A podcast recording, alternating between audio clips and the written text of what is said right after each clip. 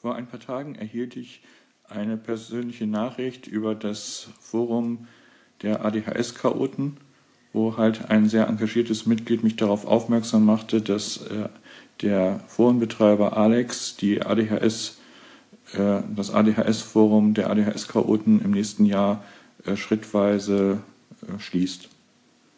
Das ist für viele langjährig aktive Nutzer dieses Forums natürlich ein Schock. Ich glaube, neben der ADHS Anderswelt ähm, ist es das Forum, wo Tausende, gerade von selbstbetroffenen ADHS-Erwachsenen, äh, sich ausgetauscht haben, wo vor allem auch sehr viele kritische Stimmen da waren. Ähm, und ja, es ist sozusagen eine der größten virtuellen Selbsthilfegruppen überhaupt. Ich habe da ein bisschen gestöbert und der Hintergrund war, dass äh, Alex halt ähm, ja, Kontakt mit der Polizei hatte. Das hatte gar nichts mit dem Forum zu tun, aber er äh, lebt quasi in der ständigen Befürchtung, dass irgendwelche juristischen Verfehlungen, irgendwelche äh, ja, entweder Selbstmorddrohungen, irgendwelche Angriffe, Anklagen ähm, quasi jede Nacht, jeden Tag kommen. Ähm, als Forenbetreiber, selbst wenn ich weitere Administratoren oder Moderatoren habe, bin ich sozusagen in ständiger Hab-Acht-Stellung und äh, stehe mit einem Bein im Knast. Irgendwann geht es nicht mehr. Irgendwann ist man sozusagen äh, in der Situation, dass das eigene Privatleben bzw. die eigene Familie und die eigene Gesundheit darunter leidet. Und so etwas wie das eigene Kind, was das Forum dann ganz sicher ist, möchte man aber auch nicht in andere Hände geben. Insofern kann ich bei aller persönlichen Enttäuschung, dass es die ADHS-Chaoten dann irgendwann nicht mehr geben wird, sehr gut nachvollziehen, dass dieses Forum halt jetzt den Bach runtergeht.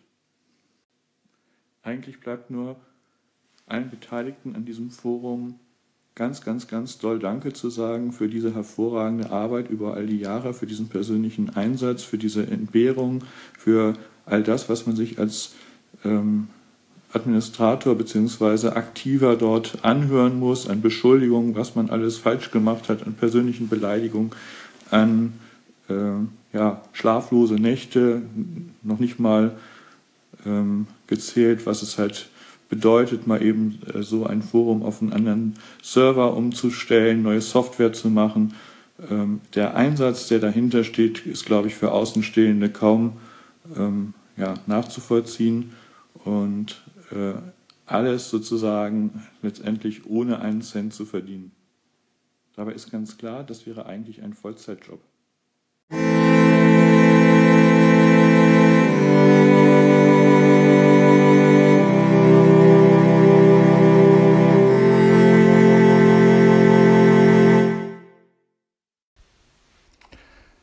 Beschäftigen wir uns ein wenig mit der Versorgungsrealität in Sachen ADHS für Kinder, Jugendliche und Erwachsene. Gestern bin ich auf eine Studie aus äh, England gestoßen, die sich halt mit der Situation der Diagnostik bzw. Wartezeiten äh, in äh, England und der Europäischen Union äh, jetzt im Bereich von ADHS-Verdachtsfällen beschäftigte. In der Studie wurde gezeigt, dass es halt über zwei Jahre dauern kann, äh, bis äh, man überhaupt Termine bekommt. Dass es sehr häufig so ist, dass der Hausarzt ähm, vielleicht schon einen Verdacht hat, aber selber eben äh, gar nicht die umfangreiche Diagnostik machen kann und der Zugang zu multimodaler Therapie, also alles, was jetzt nicht nur Medikation ist, sondern eben auch Psychotherapie, eventuell Coaching, Elterntraining und so etwas dann noch viel, viel länger dauert. Im Schnitt dauert es in England 18 Monate, bis ein entsprechendes Kind mit Verdachtsfällen äh, einem, also einer Diagnostik zugeführt wird. Es kann dann bis zu 55 Monate dauern, bis letztendlich eine Therapie erfolgt.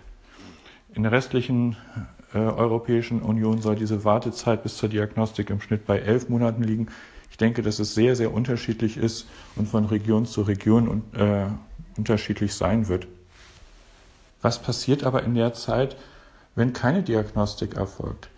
In aller Regel handelt es sich ja um Kinder, die gerade zur Schule kommen. Also September, Oktober, November sind so die Monate, wo halt die Grundschullehrer äh, entweder direkt in der ersten Klasse, häufiger aber eben in der zweiten, dritten Klasse äh, merken, dass irgendetwas mit dem Kind nicht in Ordnung ist. Etwa ein Drittel äh, dieser Kinder werden zeitweilig oder ganz von der Schule ausgeschlossen. Praktisch alle, also neun von zehn Kindern, zeigen aber aufgrund der ständigen Kritik, aufgrund äh, negativer Rückmeldung ähm, seitens äh, der Lehrer ähm, oder von, äh, ja, von Eltern von äh, anderen äh, Schulkindern ähm, Zeichen einer Depression oder einer Angststörung. Das ist ja auch kein Wunder, wenn ich halt nicht mehr zu äh, Kindergeburtstagen eingeladen werde, wenn ich von Klassenfahrten ausgeschlossen werde, ähm, wenn ich ständig kritisiert werde, dass ich meine Hausaufgaben nicht richtig gemacht habe oder vergessen habe, also so der Klassiker, ich habe die Hausaufgaben gemacht, aber ich vergesse sie mit in den Ranzen zu nehmen oder ich äh, erinnere mich gar nicht daran, dass ich sie im Ranzen habe und werde dafür äh, auch noch bestraft, dann ist es kein Wunder, dass diese Kinder eben ganz erhebliche äh, Selbstwertstörungen entwickeln ähm, und eben viel, viel häufiger als neurotypische Kinder ähm, ja, Selbstwertprobleme, Depressionen, Angststörungen entwickeln. Ein sehr großer Teil dieser Kinder fällt frühzeitig durch selbstverletzendes Verhalten auf, wie ich in Münsingen dann in dem Vortrag dargestellt habe, eben auch durch die Entwicklung von Essstörungen. Klar ist aber, sie haben eben schon sehr, sehr früh ähm, eine vermehrte Anzahl von sogenannten äh, negativen Live-Events. Also das heißt, sie erleben einfach mehr Scheiße als andere Kinder äh, und können damit viel, viel schlechter als andere Kinder und Familien umgehen. In der Studie wird es dann als eine potenzielle Zeitbombe für das weitere Leben, die Entwicklung, Schullaufbahn ähm, der Kinder, aber auch ihrer Familien dargestellt. Es gibt dazu eine ganz schöne englischsprachige Infografik, die das dann halt zusammenfasst. Und ähm, da nicht alle von euch so super toll Englisch können, habe ich halt äh, diese Daten hier im Podcast nochmal ein wenig zusammengefasst. Über der Hälfte der Kinder, also 50 bis 70 Prozent, äh, haben äh, nur ein oder sehr wenige Freunde. Es fällt ihnen schwerer, Freundschaften zu schließen und noch schwerer, diese zu halten. Ähm, bis zu 39 Prozent sind zeitweilig oder ganz von der Schule ausgeschlossen. Zwei Drittel haben eine Angststörung bzw. eine andere psychiatrische Störung. Zu den häufigsten gehört äh, in einem Drittel der Fälle Angststörung. Ähm, ein weiteres Drittel hat, wie gesagt, klassische Depressionen und ähm, wie ich halt in Münsingen versucht habe darzustellen, eben eine affektive Labilität oder emotionale Selbstregulationsstörung haben praktisch alle Kinder mit einem äh, ADHS. Und ähm, etwa 50 Prozent in, entwickeln in der einen oder anderen Form ähm, eine Suchterkrankung. Wie sieht es denn?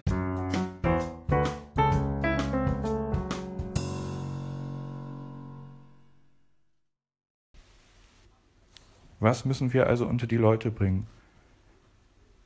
ADHS ist eine neuropsychologische Entwicklungsstörung.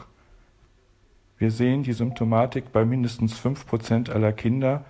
Wenn man sich äh, etwas weiter mit dem ADHS-Spektrum äh, beschäftigt, wenn man also auch äh, die Symptomatik bei Mädchen, ähm, Übergänge zum Autismus sieht, äh, ist es, denke ich, eher das Doppelte bis Vierfache. Ähm, so gibt es ja Hinweise, dass bis zu 11, 12 Prozent aller Kinder einer Klasse halt eine ADHS-Symptomatik haben oder zumindest einer Diagnostik zugeführt werden sollte. 75 bis 90 Prozent des ADHS-Anteils ist genetisch. Ähm, die ADHS-Gehirne entwickeln sich anders. Es gibt eine 30-prozentige Entwicklungsverzögerung äh, mit den entsprechenden ähm, Auswirkungen.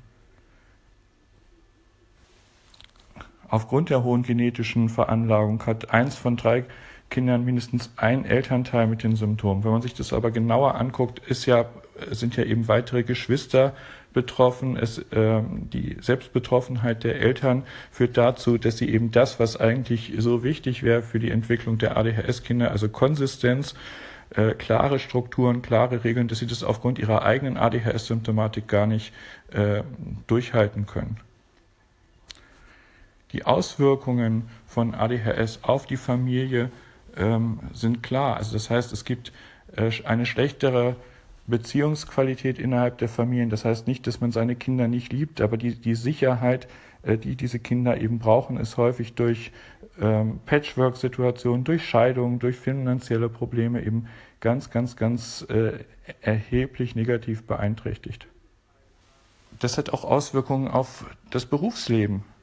Mütter von ADHS-Kindern können in aller Regel äh, gar nicht einen Fulltime-Job machen. Also wenn sie überhaupt äh, arbeiten, sind es halt äh, 450 Euro Jobs oder es sind äh, Teilzeitbeschäftigungen ähm, mit den entsprechenden finanziellen Folgen für die Familien.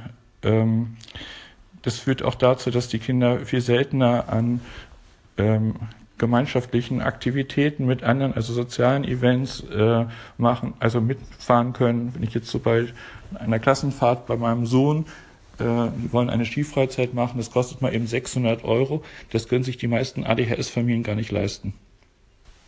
ADHS-Familien ähm, haben das Problem, dass sie dreimal häufiger als andere Freundschaften verlieren, dreimal häufiger äh, in der Familie mit Depressionen betroffen sind, viermal häufiger äh, oder vier bis fünfmal häufiger in ständige Streitereien oder auch Kämpfe äh, kommen und 24 Prozent der ADHS-Betroffenen ähm, häufig dann mit einer zusätzlichen Störung mit oppositionellem Trotzverhalten oder einer Störung des Sozialverhaltens äh, kommen aufgrund ihrer ADHS-Symptomatik mit der Justiz in Verdacht und man gibt, geht davon aus, dass eben 24 Prozent der Gefängnisinsassen letztendlich ADHS haben.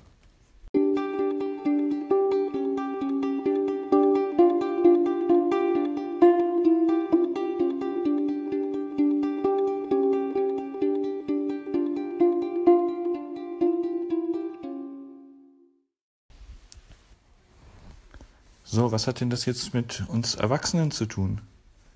Ähm, Gerade eben ist eine Studie im American Journal of Psychiatry ähm, erschienen, die sich mit dem sogenannten Late Onset äh, ADHS beschäftigen. Also das heißt, der derzeit sehr kon kontrovers ähm, diskutierten Frage, ob ADHS-Symptome auch erst im Erwachsenenalter überhaupt symptomatisch werden können. Ähm, dazu muss man sagen, dass ein brasilianischer Kinder- und äh, Jugendpsychiater, äh, Professor Roth, ähm, halt nachgewiesen hatte, dass sich die Symptomatik von spätdiagnostizierten jungen Erwachsenen äh, so hinsichtlich der psychosozialen Auswirkungen, hinsichtlich der gesamten Symptomatik statistisch gesehen in keinster Weise von den ähm, Betroffenen unterscheiden, die, äh, bei denen die Diagnose in der Kindheit ähm, bereits gestellt wurde. Man kann sogar sagen, dass ähm, es eher eine Tendenz dafür gibt, dass diejenigen, bei denen ADHS erst im Erwachsenenalter diagnostiziert wurden, ähm, dass es denen eigentlich dreckiger geht als äh, anderen. Diese Studie ist dann ähm, reproduziert worden. Es gab eine Riesendiskussion und jetzt gibt es eben eine, äh, eine Gegenstudie, kann man sagen, ähm, die halt ähm, in Amerika publiziert wurde, die halt ähm, ja quasi die Diagnostik ähm, bei Betroffenen im Alter von 10 bis 25 Jahren ähm, untersuchte. Es wurden dazu 239 äh, Individuen mit ähm, also im Kindesalter untersucht und dann nachverfolgt. Äh, Im mittleren Alter waren das äh, dann 24,4 Jahre. Es wurde halt eine sehr umfangreiche Diagnostik gemacht und ähm, die Autoren kommen dann zu dem Ergebnis, dass in 95 Prozent der Fälle ähm, die äh, Betroffenen zwar positiv auf einer Symptomcheckliste für ADHS-Symptome ähm, ja, waren, aber dass halt bei einer genaueren äh, Analyse dieser äh, Beeinträchtigung letztlich zu, äh, zu sagen war, dass äh, die Symptome eben gar nicht äh, auf ADHS zurückzuführen waren, sondern halt äh, auf einen äh, Substanzmittelmissbrauch. Zwei Drittel davon eben, ähm, oder ein, ein, also der allergrößte Fall eben Cannabis. Ähm, äh, die sagen halt, dass letztendlich all diese Symptome äh, besser durch psychosoziale Faktoren, negative Live-Events, Sucht und Folgeprobleme entstanden sind.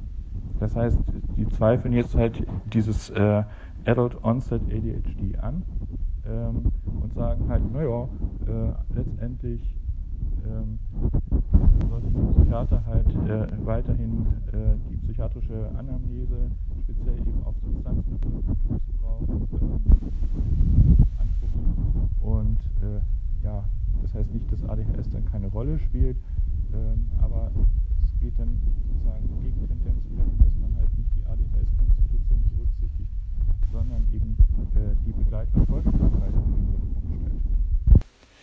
Ich selber habe durchaus so meine Probleme mit dem Adult Onset ADHD, ähm, weil ich eben auch denke, dass äh, man letztendlich diese Selbstregulationsstörung, also die emotionalen Selbstregulationsstörungen, die Besonderheiten der ADHS-Konstitution, ähm, die Besonderheiten dieser höheren Handlungsfunktion, die kann man letztendlich sehr wohl ähm, bei den erwachsenen Betroffenen nachweisen.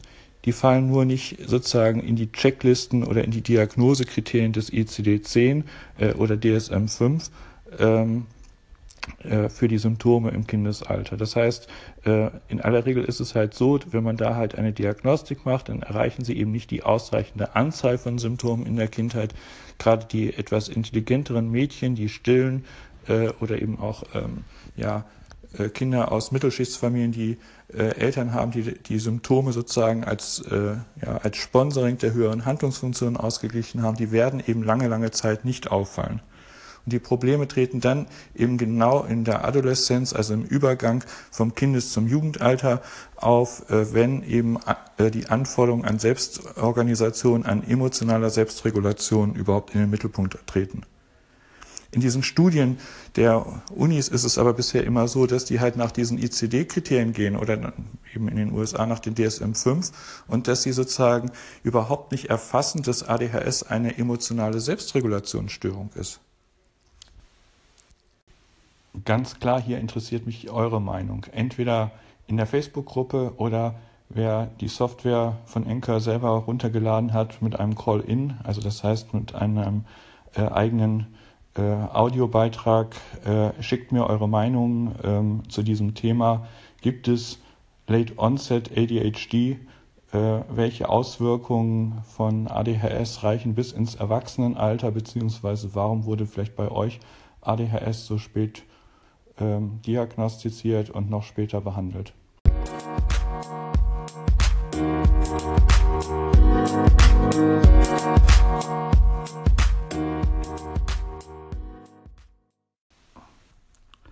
Ich selber bin seit vielen, vielen Jahren Mitglied im ADHS Deutschland e.V. Ich möchte aber auch ganz ehrlich sein. Innerhalb der letzten Jahre ist die Arbeit von der ADHS-Selbsthilfe immer weiter weg aus den regionalen Selbsthilfegruppen ähm, ja, ins Internet gegangen. Ich glaube, ich bin da auch nicht ganz unschuldig dran mit äh, ADD Online beziehungsweise Angeboten, die halt so mal eben ins Internet gestellt wurde. Warum sollte man sich dann noch sozusagen die Mühe machen, in eine Selbsthilfegruppe zu gehen? Gerade dann, wenn man halt äh, einen kleinen liebevollen Flummi hat, den man halt nicht so alleine zu Hause lassen kann, äh, ist es dann nicht viel einfacher, sich sozusagen äh, kostenlos und mundgerecht die Informationen zum Thema ADHS nach Hause über das Internet liefern zu lassen.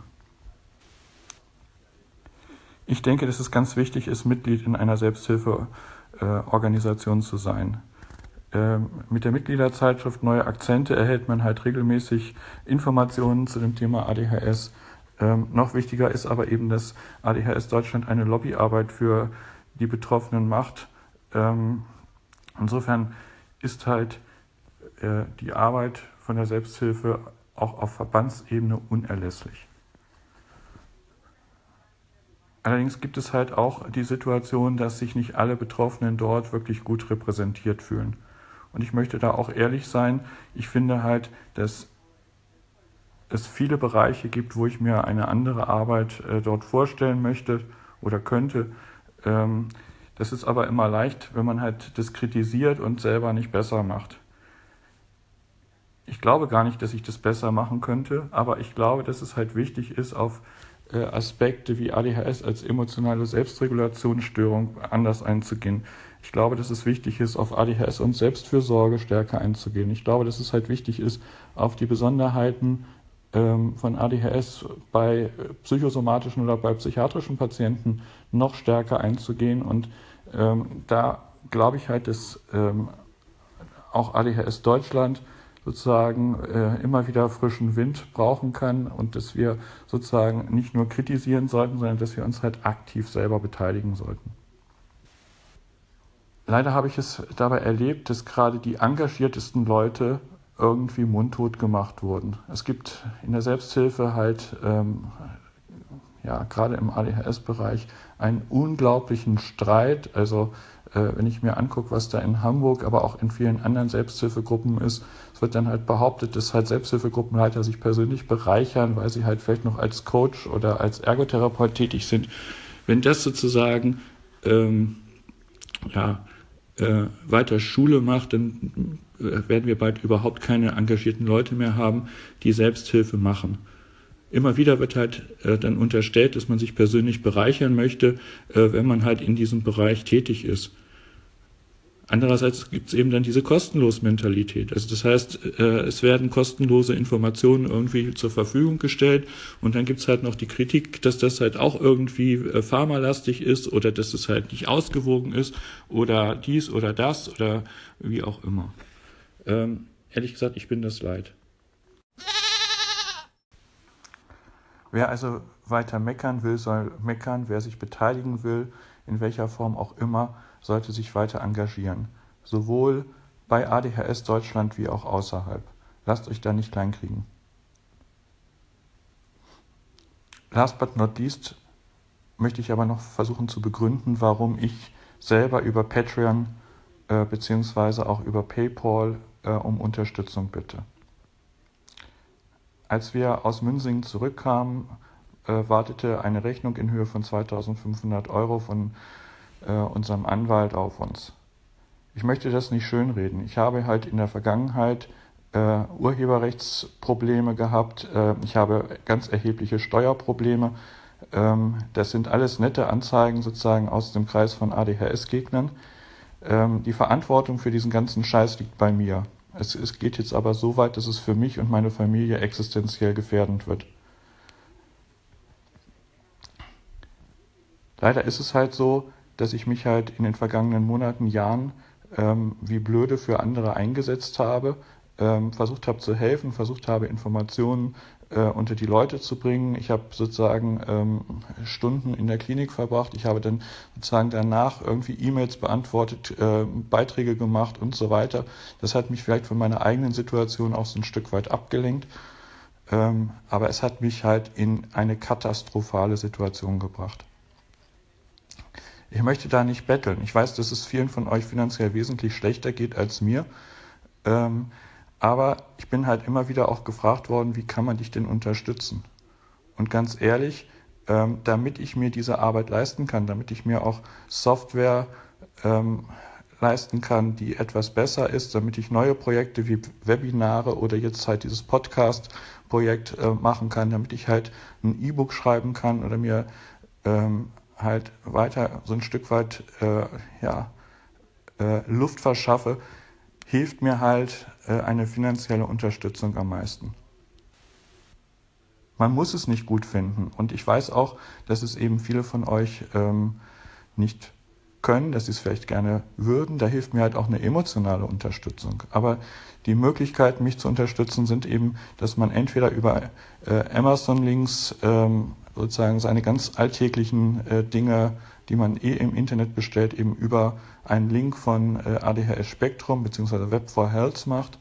Äh, oder eben, ähm, dass man mich finanziell über dieses Crowdfunding-Projekt äh, Patreon unterstützt.